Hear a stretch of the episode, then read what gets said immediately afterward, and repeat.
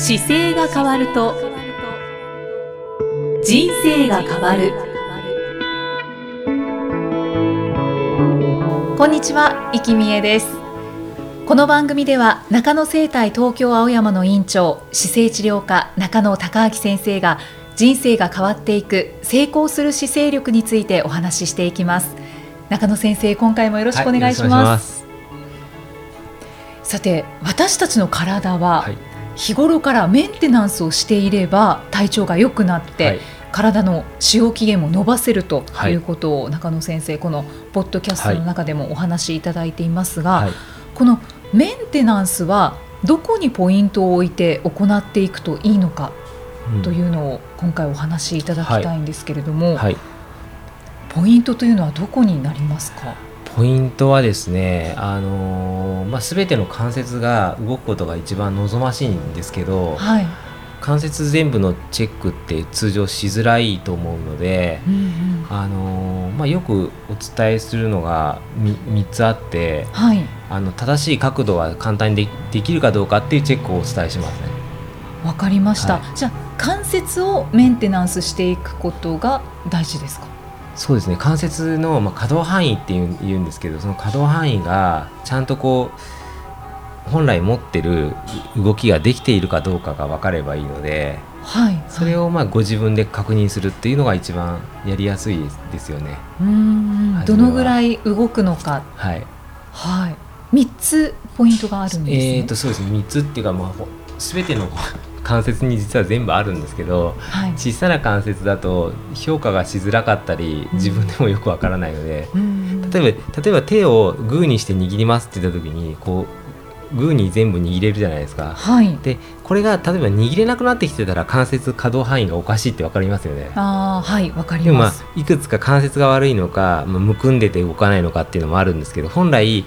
伸ばすのと完全に伸ばすことと曲げることっていうのがちゃんとできれば動いてるって判断するわけですよ。はい、でもこれも自分の手がちゃんと曲がるかなって普段確認ししてないはずなのでそうですね、はい、そも曲がってるもんだと思って使うわけですよ曲がるもんだと思って、はい、これを改めてあのちゃんと曲がるかちゃんと伸びるかって確認すると意外にできてないことが多いので。それが分かるところがあるんですか？なのでまあ例えば初め手を上げてみましょうっていう話をするんですけど、はい。まあ、手と足とまあ、首っていうのを大きく3つに分けててで手であればまずこう手をですね立った状態で、はい、手を、えー、横からですねゆっくりこう上げてきていただいてちゃんと耳につくとこまで上がるかどうかとかですね。横から真上へ上げる、はい、上げる、はい、で本当はこの手はですね耳につくわけですよ。はい。でこれがつかなかったりするとまあ、ちょっと上がりにくくなってますよという目安になります。ああ耳につかなかったらですね、はいつきます、はい、よかった。で右左。そうなんです。で正面から上げてきた時でも例えば同じようにまた耳につくんですけどこれが正面から上げてきてなんかこうついてない感じがすれば、はい、あの間違いなく肩が上がりにくくなってきているので。ほう肩が上がりにくくなってる人は多そうですね、はい、これは横から、まあ、自分の感覚では耳が分かりやすいですけど例えば、えーと横から写真を撮ってもらえるような機会があったり横に鏡で見れれば、両方の手を同時に上げていただいて、はい、横から写真撮ってもらった時にこの指先までの位置が体と平行にまっすぐ伸びてるかどうかっていうのを、はい、まあ、写真撮るとすぐ一目瞭然で分かるのでそれが上がってない方はあの肩が上がらなくなってきてます。間違いなく。あ怖いですね。チェックするのが怖くなっちゃいますけどでもぜひこれ距離がまあ、大きな動きなのでさっきの手が握れるかどうかっていうのよりはもっと分かりやすいわけですよね。うん、そうですね。なので例えばよく多いのは正面から上げた時にこう上に最後まで上がらなくて、はい、あのまあ、10度20度残り残ってて160度70度っていうところで止まってる方。あこの方は日常生活でいくと例えば高いものを最近上げようとすると億劫になってたりとか。うん場合によってはこう ジャケット着ようとする時になんかちょっと動かしづらかったりとか肩が動かしにくいっていう方はこの状態が多いですね。あと五十肩になったことある方もその後直しきれてないとちゃんと耳まで上がってないことは多々あります。そうなんですね、じゃあポイント1としては、はい、今の、えー、手を真上に上げてみて、はい、耳にきちんと当たるかどうか。でこれ骨でいくとあの今この上げるっていう単純な動作には、まあ、簡単に言うと3つの大きな骨が関わっていて、はい、鎖骨っていう骨とですね上腕骨っていうこの腕の骨と、はい、肩甲骨っていう背中の骨の3つの動きでこの手の動作ができるんですよ、うんうん、でもこれに付随する筋肉は前後と左右とか細かいところでもう数が多い非常に多いので、はい、まあ、その3つの骨の動きを簡単に検査しながらその他の付随する筋肉が全部動くかどうかっていうチェックをそれでしてるんですよね。上げるっていうだけでそんなにチェックができるんですね。でも専門の方が僕もそうですけど見たらあこれが動いてないとかっていうのはその動きの動作見るとすぐ分かります、まあ、とりあえず自分でチェックするにはまず上がるかどうかですね。で耳に触れるかどうかっていうのは分かりやすいのでそうですね。はい。それをまずチェックしていただくと。分かりました、はいそして、はい、えっと、首があるんですはい、首はですね、まあ、すごく簡単なんですけど通常こう首まっすぐ座ったり立ったりした時に、はい、横まで回すことってあんまりないと思うんですけどこれをですね一番回りきるところまで首を回しましょうという動作をあ左右に。左右に、はい、まず左に例えば回していただいてはい。回します。回したらですね鼻の頭が肩におおむね揃う位置まで来れば正しく回ってます。微妙ですね。今度反対側だと右側、はい、右左がどともに、まあ、交互に片側さっき左やった方は次右ですよね。右回すとですね、はい、その時同じように鼻の頭が肩に揃うところまで行くかどうかっていうのをやっていただいて微妙ですか？右の方が、はい、あの振り向きにくいですそうすると、まあ、ちょっとその左右の差がある場合は、はい、まあ、使い方にも問題がもちろんあるんですけど、はい、まあ、今ちょっとその生きづらいということが、はい、まずいいきっかけになるので、なのでまあ見直すと例えばちょっと右向く作業じゃなくて左向いてることが多いかなとかそういうのが該当するものが出てくるかもしれないです。本来これ回った方がいいので。そうですよね、なのでちょっと治療していくとこの範囲っていうのはすぐ取り戻していくようになってくるんですけど、治療ができなくて自分で何とかしようとするケースだと、まあ、まずはあの左側と右側でこう左右差がある場合は行かなくなってる方向に対して動かすようにしていくことはすごく大事ですね。はい、で割とその習慣の中で行かなくなる方向じゃない使い方をしていることが多いので、はいはい、それをちょっと自分なりに探してみるとかですね。ちゃんとでも治療していくとその動かない筋肉は1個ずつの筋肉を全部治療できるんですよ。あそうなんですか。そうすると1箇所の筋肉治療するときに大体おおむねその治療の問題あ問題を起こしている場所の半分ぐらいの問題点が改善されるんで3回治療するとその筋肉に対してはほぼ1回100例えば100%動かなかったりすると、はい、1回見た時に50%まで下がって2回そんなに？2回目は 25%3 回目は12.5ぐらいまでいくので3回治療するとあの実はその筋肉に対してはほとんど良くなっちゃったり動けるようになったりはします。あそうなんですね。なので逆に言うと3回行った時に治療して変わらなかったらやり方が違ってるか見立てが違ってるかっていうのはあるのでその辺を見ていくんですけどね。問題点があるものがはっきりしてで筋肉がこれおかしいって分かれば治し方は割といろいろある治療だと、まあ、すぐ。そうですね。でもそれ自分でやろうとするとやっぱり無理難しいので、はい、自分でやるやる場合にはまず悪くしないっていうことを大前提にまず持ってきて、はい、なのでさっきのあのイキさんのケースだったら右側の方をよりも左側を向いてることが多分多いので、はい、例えば今この座ってる位置自体もイキさん左側向いて喋るじゃないですか。そうですね。多分このレイアウトが多分多いんだと思います。反対の時もあります？インタビューの時いや大体下座で仕事をするので、ええ、そうですね左の方を向くことが多いですね。ですよね。はい、なのでこれ逆にするっていうのも本当は手なんですよ。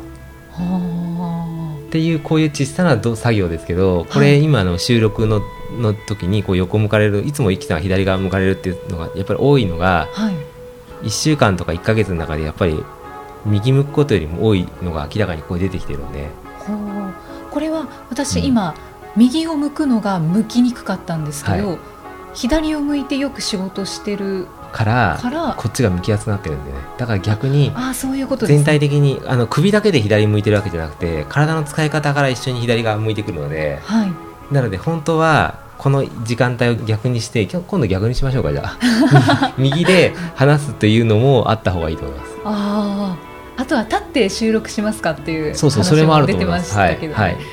そうですね。じゃあちょっと考えさせていただきます。僕だからあの今日も午前中ちょっとあの知り合いの病院の先生のところに今度出る砂漠の大会用に、僕が健康ですっていう書類書いてもらいに行ってきたんですけどその先生なんかは、まあ、今のまさにイキさんのような状況のがあってですね、患者さんがいつも左側にいて自分が右側であの体がこう歪んできてるから、はい、先生レイアウト変えた方がいいですよってお伝えして今日行ったら、はい、ちゃんと変えてましたよ。今度逆側右側に患者さん来るようにしてて。そうですか。この間変えたんですよっていう話は聞いてたんですけど実際行ってやっぱり変わってるとちょっと嬉しいですよね。そうですね。なんか変えてくれてると。でモニターもちゃんとこう上がってたりするんで。ああそうなんですね、はい、実践されてますね体の変化は何かおっしゃってますあのそれそれ聞く余裕がなかったですけどねちょっと聞いておきます今度。はい。ぜひ。でもそういうのがやっぱり積み重なって動かなくなってきてるので、うん、なのでイキさんのケースといえど下座に座らなくていい機会の時はあえて左側に座るのを優先するとかっていうのも手ですね。やってみます、はい、ぜひじゃあ今度は収録の時は逆でお願いします。っていうのをやってみるとやっぱりね変わってくると思います、うん、そうですね、はい、じゃあまあ首を回して、ね。えー、それがチェックをチェックしましょうか、はい、2つ目で、はい、3つ目はですねちょっとラジオ聞きながらというかポッドキャスト聞きながらだとちょっと大胆なんですけど、はい、こう仰向けに寝た状態で、はい、足を上げた時にですね片足、はい、片足上げてその足が90度まで上がるかどうかっていうのを1個目安にして上げましょうというのをするんですけどこれ実際には、あの僕チェックする時なんかは、まあ、患者さんが寝ていただいた時に自分で足を上げてくるっていうテストなんで、うんうん、まあ、サポートしてあげるのですぐ角度分かるんですけど自分で上げようとするとなかなかちょっとね最後上げにくいのでそうですね。最後自分で上げる場合は若干90度じゃなくてもあの10度20度下がってても構わないんですけどこれがちゃんと正面から足を片足ずつ上げた時に上がってくる角度がおおむねな80度90度まで近づくかどうかっていうのを見ていただいて明らかにこう硬くて動かないケースっていうのはあの足に足の股関節に随分問題点を抱えてくることが多いのでその股関節の部分をほとんど動かしていない、うん、動かしてないことも多いですね。あと膝が伸びてなかったりとか運動してないとか、えー、椅子に座りすぎとかそういう。というよりは膝を曲げて使っていることが多いのであの例えば膝をまっすぐ横になって寝た時に膝の後ろがこうそもそも浮いてしまっていることも多いんですよ。あ膝が、はい、あの立った時に正しい立ち方っていうところのポッドキャストでも話したんですけど壁に背中つけて立った時にかかとがついて、はい、お尻がついてで背中がついて頭がつくっていう時に最後ふくらはぎがつきますっていうのをお伝えしたと思うんですけど、うんうんはい、あれがちゃんとつくっていうのがやっぱすごくいい状態なのであそこの部分があの仰向けあれがつきにくかった方はこう寝た状態でもついてないんですよね。今度膝が完全につかなくなっていたり膝が曲がってる状態で伸びにくくなったままになってることが多いので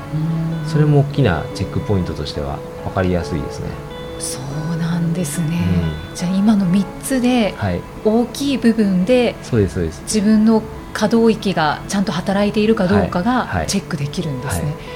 で動かなくなっている場合っていうのはやっぱりその動かしていかなければいけないというふうに考えて、はい、でそのための動作とか治療を受けるとかっていうのはやっぱりやっていくことが一番望ましいですね。うん。先ほどおっしゃっていた治療で1回目で、治療はね。ね50%も 良くなるってそうですね。治療はやっぱり早いんですけどちょっと今僕が自分でやってるような治療ができる先生が全国世界にもちろんいればすぐ行った方がいいですよって言いたいんですけど、はい、なかなかやっぱり全ての方が受け入れるほどその技術を持っている方が少ないのでなのでまずあの使えない姿勢のの本の中に載せてあるストレッチの方法とかもあるんですけど、はい。はい、あれでもかなり今の言ってるテストに対しては変わってきます。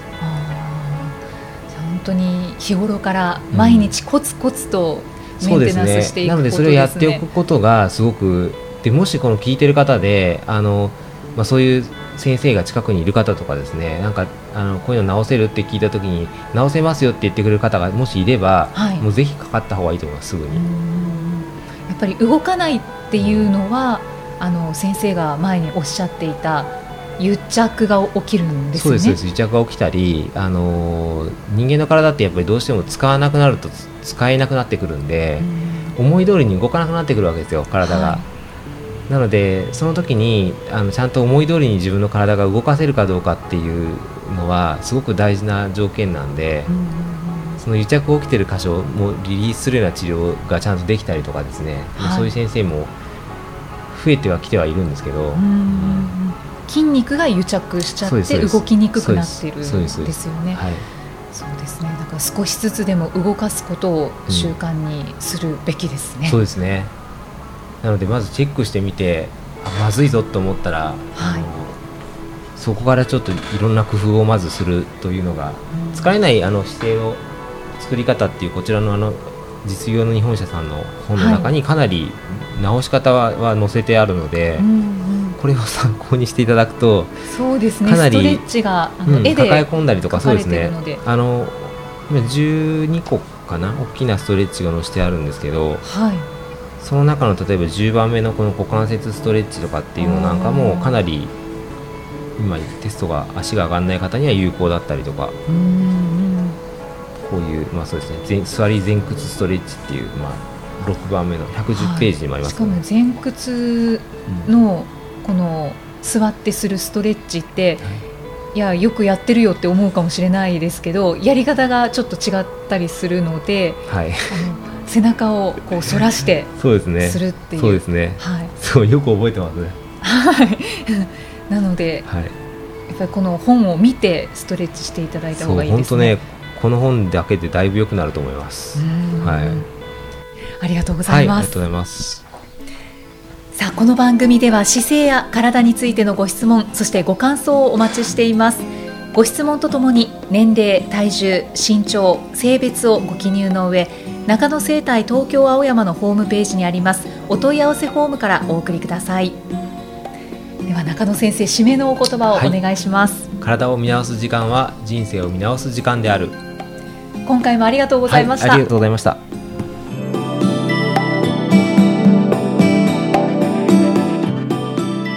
この番組は提供中野生態東京青山プロデュースキクタスナレーション生きみえでお送りしました。